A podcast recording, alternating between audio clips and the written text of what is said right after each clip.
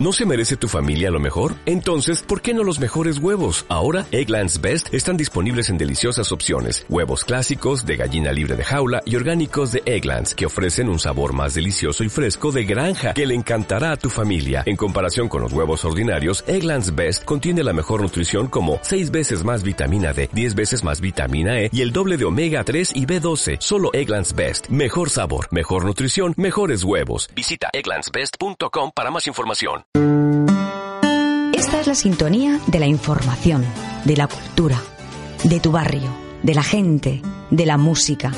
Esta es tu sintonía. Radio Sintonía, la sintonía de Puente Genil.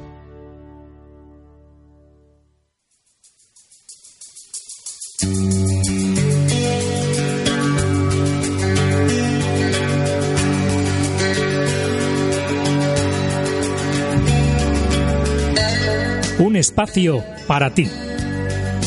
Este programa se emite con la colaboración de Itemo Distribuidor Multisectorial, suministros en fontanería y afines, en calle Acebuche 2, Polígono Industrial Las Flores.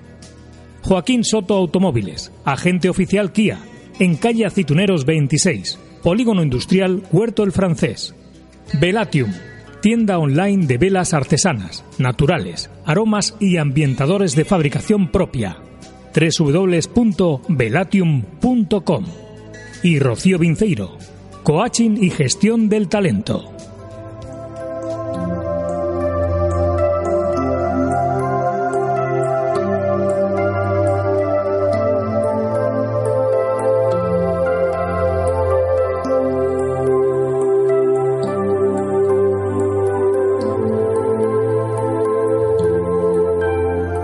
Espacio para ti. Con Rocío Vinceiro y Mari Carmen Cortés. Un espacio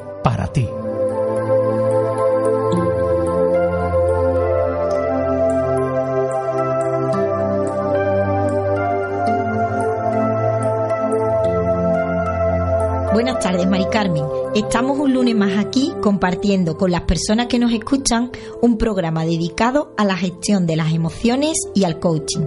Ambas herramientas son muy beneficiosas a la hora de ayudarnos en nuestro crecimiento personal y profesional. Muy buenas tardes, Rocío. En el programa de hoy vamos a hablar particularmente de un tema interesantísimo, pues es una de las habilidades sociales que más puede ayudarnos a tener unas relaciones personales y profesionales de calidad la habilidad de saber comunicarnos. Durante los próximos minutos vamos a compartir reflexiones, aprendizaje y claves para aprender a comunicarnos de forma eficaz. Existe una frase del escritor francés Michael Montaigne que dice, la palabra es mitad de quien la pronuncia, mitad de quien la escucha. Esta idea es fundamental y nos va a acompañar durante todo el programa. Y es que la comunicación implica que haya al menos dos personas mediante la cual una de ellas, que será el emisor, emite un mensaje y otra persona, que será el receptor, que es quien recibe ese mensaje, esa información y la comprende. Desgraciadamente hay personas que tienen problemas para comunicarse, personas que no son capaces de expresar ideas, pensamientos. Esto me ha recordado una hermosa canción que se llama Muñeca de Trapo, de la oreja de Van Gogh. ¿Vamos a escucharla, Rocío? Venga.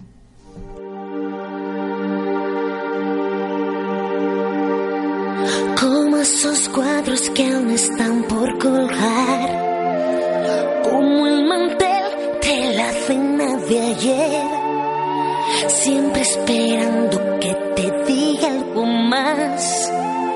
Y mis sentidas palabras no quieren volar.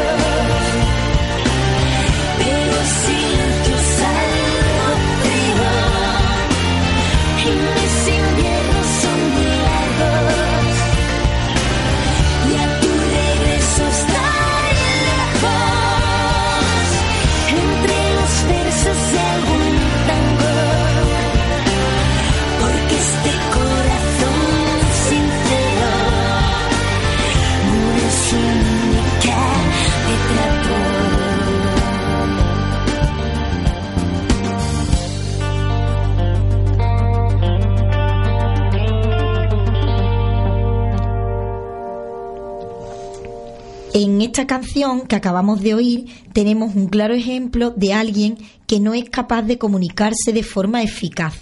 Si nos fijamos un poquito en la letra, vemos que esta incapacidad de comunicación puede acarrearnos problemas tanto en el ámbito personal como en el profesional.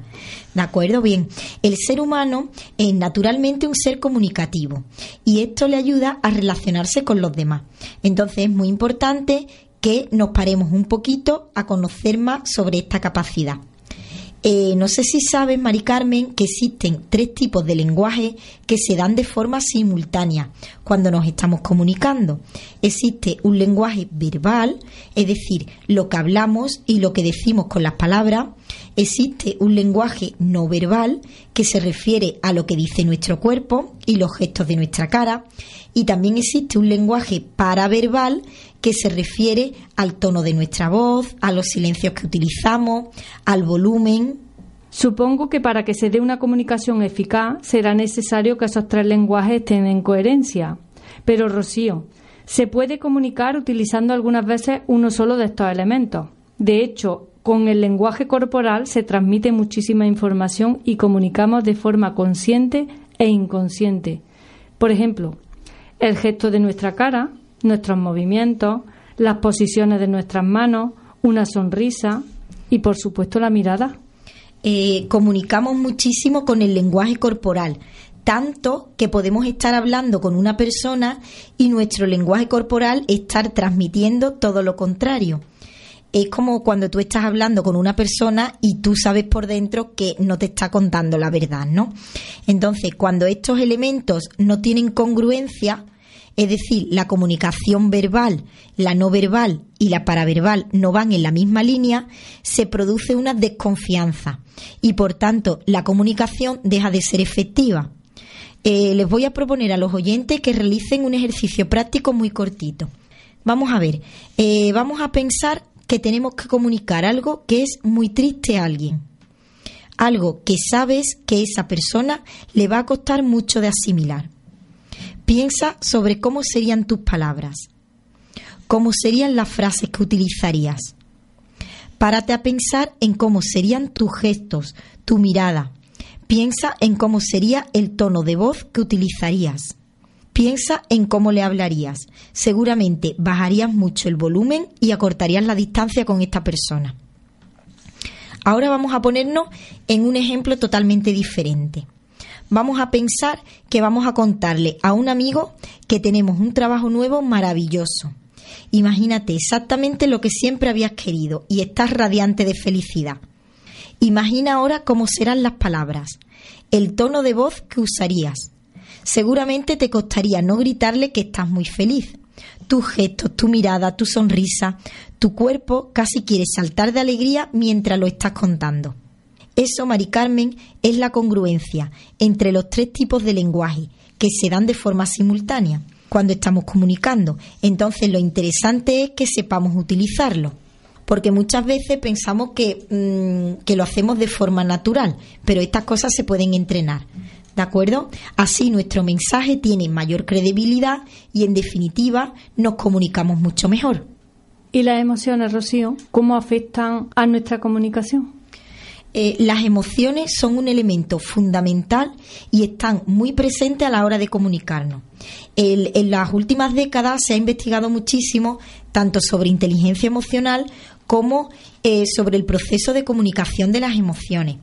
Y, así lo que se ha investigado es sobre la comunicación emocional, que es la habilidad que tenemos tanto para expresar como para recibir información emocional.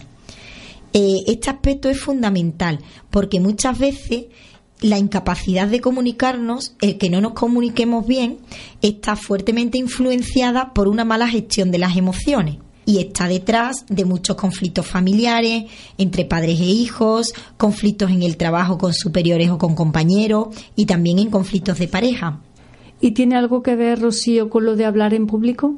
Eh, sí, muchas veces el miedo que nos produce hablar en público no tiene tanto que ver como que tú no sepas hablar y comunicarte oralmente como el miedo que puedes tener a hacer el ridículo, a que te critiquen, a que algo te salga mal. Entonces, eh, lo que te cuesta en realidad es gestionar las emociones que eso te provoca esa inseguridad, ese miedo. Entonces ahí vemos cómo afecta muy fuerte, de una forma muy intensa, lo que es la gestión de las emociones a tu capacidad de comunicación. Que no es que no tengas capacidad para comunicarte, Por sino que te dejas, te quedas bloqueada, ¿no? Eso es, eso es como por ejemplo, pues a lo mejor alguna persona que dice es que me quedé en blanco, no sabía qué decir. Esa persona sabe hablar perfectamente. Lo que le ocurre es que en ese momento eh, las emociones le arrastran. Me conozco yo ¿De un poquillo lo conozco. Pero nos suele pasar a muchas personas en muchos momentos, ¿eh? No es, Pues no es mira. algo extraño. Pues mira, mm, vamos a poner una canción que se titula El primer día del resto de mi vida.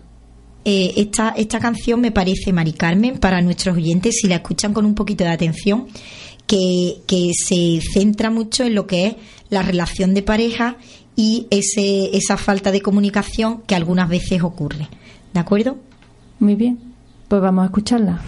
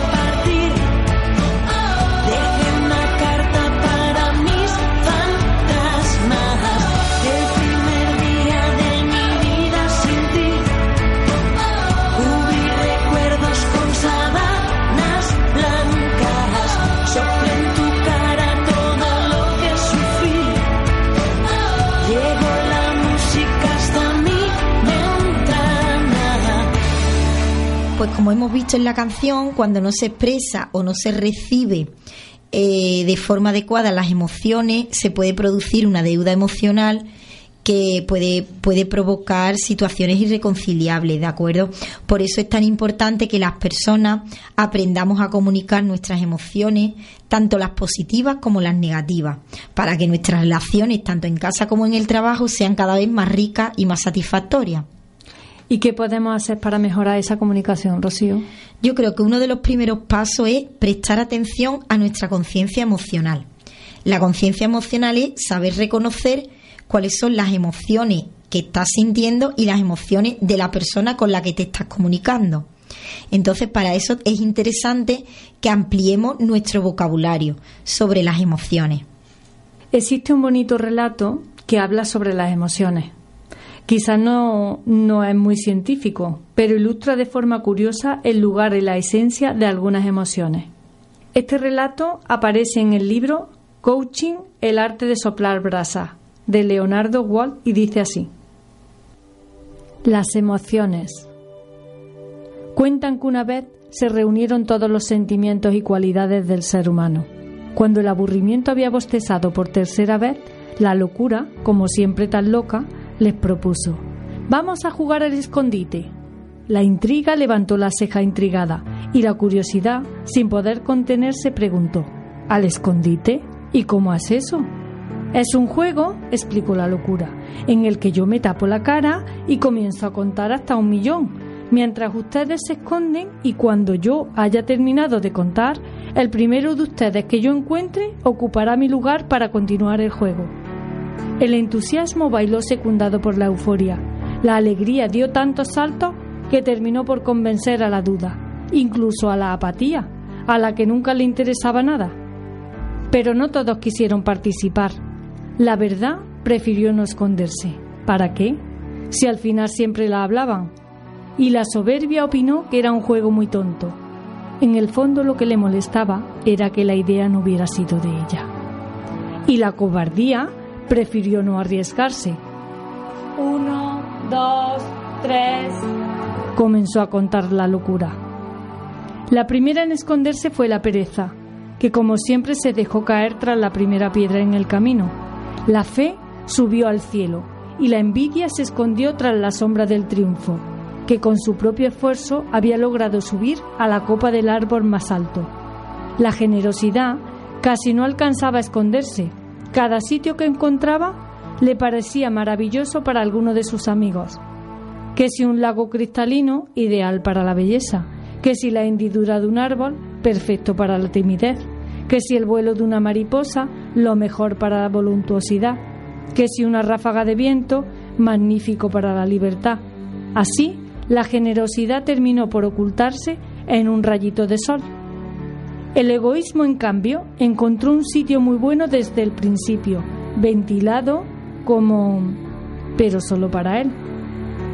La mentira se escondió en el fondo de los océanos. Mentira, en realidad se escondió detrás del arco iris. Y la pasión y el deseo en el centro de los volcanes. El olvido se me olvidó dónde se escondió, pero eso no es lo importante. Cuando la locura contaba 999, el amor aún no había encontrado sitio para esconderse, pues todo lo que se encontraba estaba ocupado, hasta que divisó un rosal y enternecido decidió esconderse en sus flores. Mil, contó la locura y comenzó a buscar. El primero en aparecer fue la pereza, solo a tres pasos de una piedra. Después se escuchó a la fe discutiendo con Dios en el cielo sobre zoología. A la pasión y el deseo los sintió el vibrar de los volcanes. En un descuido encontró la envidia y claro, pudo deducir dónde estaba el triunfo. Al egoísmo no tuvo ni que buscarlo. Él solito salió disparado de su escondite, que había resultado ser un nido de avispa. De tanto caminar sintió sed y al acercarse al lago descubrió a la belleza. Con la duda resultó más fácil todavía, pues la encontró sentada sobre una cerca sin decidir aún de qué lado esconderse. Así fue encontrando a todos, al talento entre la hierba fresca, a la angustia en una oscura cueva, a la mentira detrás del arco iris, mentira, si ella estaba en el fondo del océano, y hasta el olvido, que ya se le había olvidado que estaban jugando al escondite. Pero el amor no aparecía por ningún lado. La locura buscó detrás de cada árbol, bajo cada arroyuelo del planeta, en la cima de las montañas, y cuando estaba dándose por vencida, divisó un rosal y sus rosas, y tomó una horquilla y comenzó a mover la rama, cuando de pronto se escuchó un doloroso grito. Las espinas habían herido los ojos al amor. La locura no sabía qué hacer para disculparse.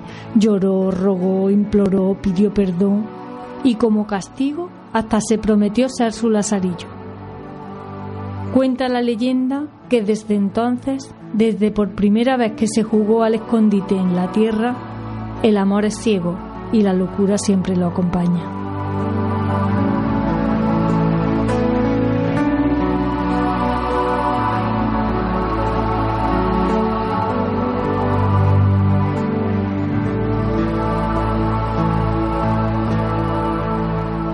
Curioso el relato, Mari Carmen.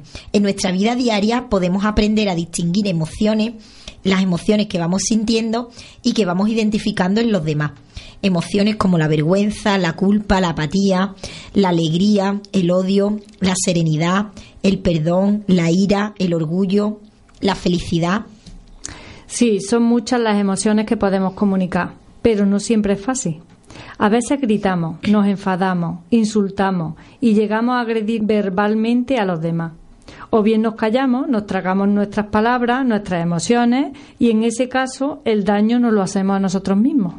Sí, ambos casos que estás comentando son igualmente perjudiciales, tanto para las personas como para los demás con los que nos comunicamos. En el primer caso que tú has hablado sería una comunicación agresiva que de esta forma pues la persona impone su opinión a los demás porque solo él está en posesión de la verdad. Suele hablar en voz alta, da órdenes sin opción a réplica, interrumpe a los demás, eh, suele utilizar un lenguaje corporal rígido y amenazante y esto lo que puede provocar es que se, se violan los derechos de las demás personas, eh, se quiere decidir por los demás. Luego, en el otro extremo, tendríamos una comunicación pasiva. Aquí lo que primaría sería que la otra persona casi no expresa sus opiniones y si lo hace sería en voz muy baja y muy vacilante, que suele mm, estar acompañado por posturas hundidas, falta de contacto visual y claro, la comunicación pasiva puede provocar en la persona pues que pierda oportunidades de relacionarse, de trabajo, de promocionar y de relacionarse de una forma adecuada y además que puede provocar que los demás decidan por él. Muy bien, pues vamos por otro tema que refleja estas palabras, que nos ayude a aprender a comunicarnos mejor, de la mano de Malú y Manuel Carrasco. Que nadie.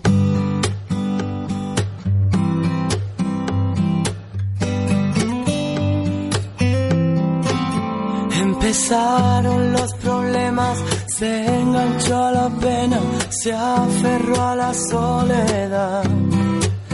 Ya no las estrellas, mira sus ojeras cansadas de pelear.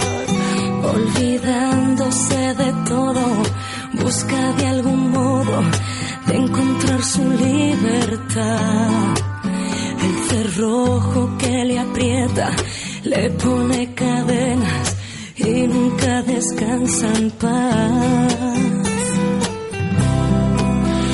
Tu dignidad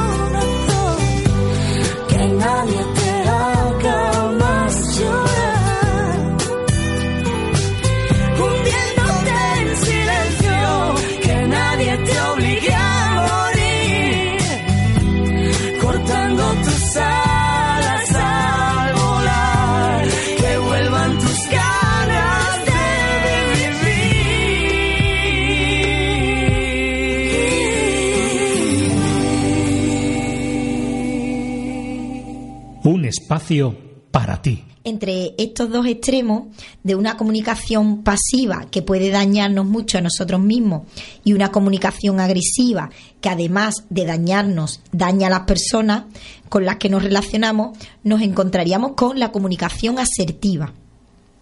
Comunicación asertiva. Suena interesante. ¿En qué consiste exactamente? Eh, pues mira, la comunicación asertiva es el ser capaz de expresar nuestras opiniones y nuestras preferencias de una forma firme y directa, pero sin agredir a nadie, sin agredir a los demás y respetando los derechos de la otra persona con la que nos comunicamos. Entonces, si tengo una comunicación asertiva, puedo expresar mis sentimientos, tanto positivos como negativos, defendiendo mi postura sin la pasividad de un extremo ni la agresividad del otro. Claro, piensa que las palabras pueden ser un arma de doble filo. Eh, pueden llevar consuelo a los demás, conocimiento, ideas nuevas, creativas, palabras que hacen bien. Pero desgraciadamente también podemos utilizar nuestras palabras para intentar herir, dañar, calumniar, insultar y un largo etcétera. Si te parece, hay un viejo relato relacionado con esto que mm, prácticamente es una leyenda. Habla sobre Sócrates y la, la creación de rumores se titula El relato de los tres filtros. Cuentan que un día un conocido se encontró con Sócrates y le comentó ¿Sabes? Acabo de oír algo sobre un amigo tuyo. Siéntate conmigo y te lo voy a contar. Espera un momento, replicó el filósofo. ¿Le has aplicado el triple filtro? ¿El triple filtro? Claro.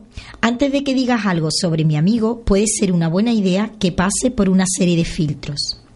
Mira, el primer filtro es el de la verdad. ¿Estás seguro de lo que me vas a decir de mi amigo es totalmente cierto?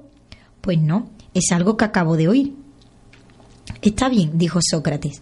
Entonces no sabes si es verdad. A ver el segundo filtro, el de la bondad.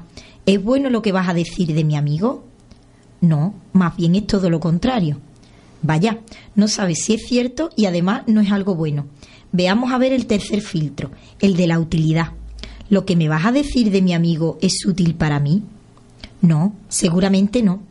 Bien, continuó Sócrates, si desconoces la veracidad de lo que quieres decir, es algo malo y además es inútil, entonces, ¿para qué quieres comentármelo? Podríamos pararnos un poco más a pensar para qué comunicamos cierto tipo de información y qué ventajas y beneficios obtengo yo al darle credibilidad a esa información que no sé si es cierta, que no es buena ni es útil. Muchos de los programas que vemos en televisión basan su esencia en eso, en transmitir mucha información, juzgarla, manipularla, sesgarla. Esta comunicación puede dañar tanto al que la comunica como al que la recibe. ¿Qué podemos hacer para no caer en este tipo de comunicación? Para tener una comunicación más eficaz en nuestro trabajo, en casa, con los amigos, Bien, para mejorar nuestra comunicación es importante que primero observemos cómo nos comunicamos y así vamos viendo dónde podemos mejorar, siempre con paciencia y poco a poco. Eh, vamos a darle algunas claves a nuestros oyentes para que vayan comenzando a comunicarse de una forma más eficaz, de una forma asertiva. Aprende a exteriorizar tus sentimientos, decir cosas como me siento feliz, eso que hiciste me molestó, eres un buen amigo, no me hables de esa forma. Este tipo de comentarios nos ayudarán a tener mejores relaciones y más satisfactorias con los demás. La persona con la que te comunicas tendrá mayor información y la comunicación será más rica. También podemos expresar cuando estés en desacuerdo con alguien. Hacerlo, expresar tu opinión de una manera razonable, pero no te guardes tu opinión, exprésala. Es tan respetable como cualquier otra. Puede decir algo como particularmente yo no opino, yo no opino así, o yo creo, o yo considero, Además, podemos acompañar las palabras con un lenguaje corporal que sea adecuado, expresivo y que nuestro lenguaje corporal sea coherente con las palabras que estamos utilizando. Prueba a solas a hablar con distintos tonos de voz y diferente volumen. Encuentra un tono firme que te dé confianza para comunicarte de forma óptima.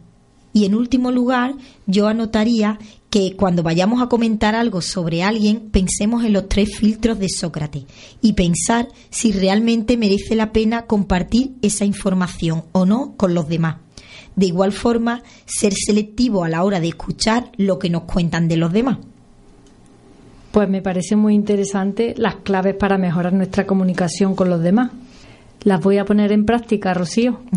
Me alegro. ¿Nos das alguna reflexión más sobre nuestro tema? Pues mira, a mí me gustaría comentarte a ti, Mari Carmen, y a las personas que nos escuchan, que para mí la palabra coaching eh, define un proceso mediante el cual la palabra se convierte en una herramienta para derribar muros mentales. ¿De acuerdo?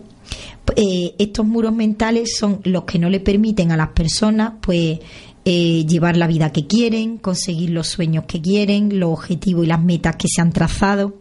Entonces me gusta considerar la palabra, la comunicación entre dos personas, como una potente herramienta de aprendizaje mutuo. Bien, pues finalizamos nuestro programa de hoy donde hemos hablado sobre la importancia de saber comunicarnos de una forma asertiva con los demás. Una comunicación que nos permita expresar nuestras ideas y sentimientos sin invadir ni agredir a los demás.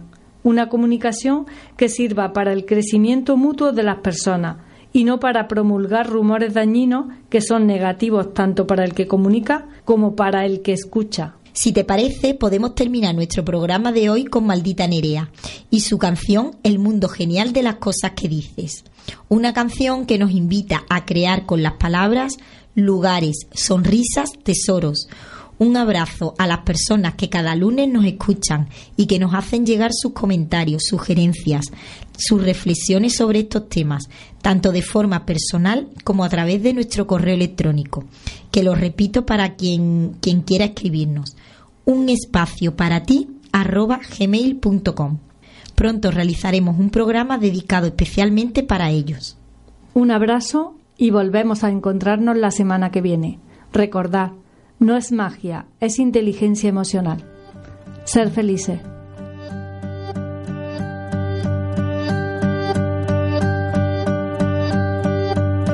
En el mundo genial de las cosas que dices, hay historias de buenos y malos felices, ceremonias de vida, sonrisas al verte. ¿Cómo diablos se puede tener tanta suerte? En el mundo genial de las cosas que dices, hay tesoros de nadas, planetas sin grises, con millones de estrellas que llenan mi mente. Yo no sé si se puede quererte más fuerte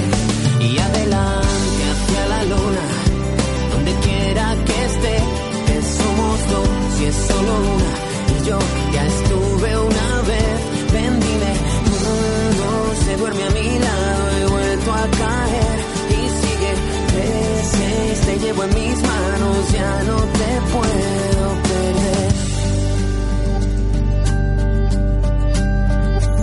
Y a ese mundo genial de las cosas que dices, no le faltan ni amor, ni verdad, ni matices. Secreto entendido al calor de tenerte. No me faltes mi vida, no puedo perderte. Y en el mundo genial de las cosas que vives, hay castillos de luz y guerreros que dicen que la vida es mejor con palabras de suerte. Como diablos se puede quererte tan Y adelante hacia la luna, donde quiera que esté, que somos dos y es solo una. Y yo ya estuve una vez y sigue. Uno se duerme a mi lado, he vuelto a caer y sigue. Tres, seis, te llevo en mis manos,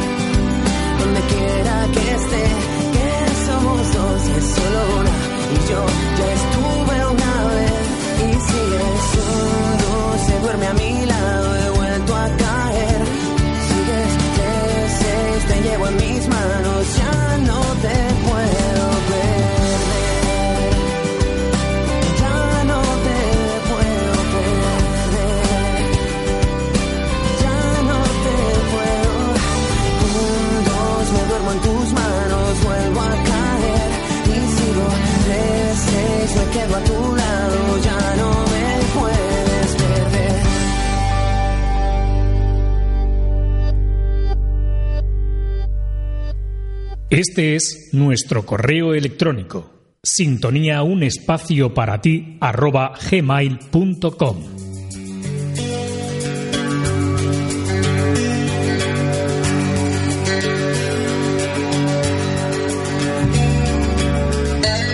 Un espacio para ti. Este programa se emite con la colaboración de Itemo Distribuidor Multisectorial. Suministros en fontanería y afines. En calle Acebuche 2, Polígono Industrial Las Flores. Joaquín Soto Automóviles, agente oficial Kia. En calle Aceituneros 26, Polígono Industrial Huerto el Francés. Velatium, tienda online de velas artesanas, naturales, aromas y ambientadores de fabricación propia. www.velatium.com. Y Rocío Vinceiro, coaching y gestión del talento. Pueden volver a escuchar este espacio en Radio a la Carta desde nuestra web www.lasintonía.es.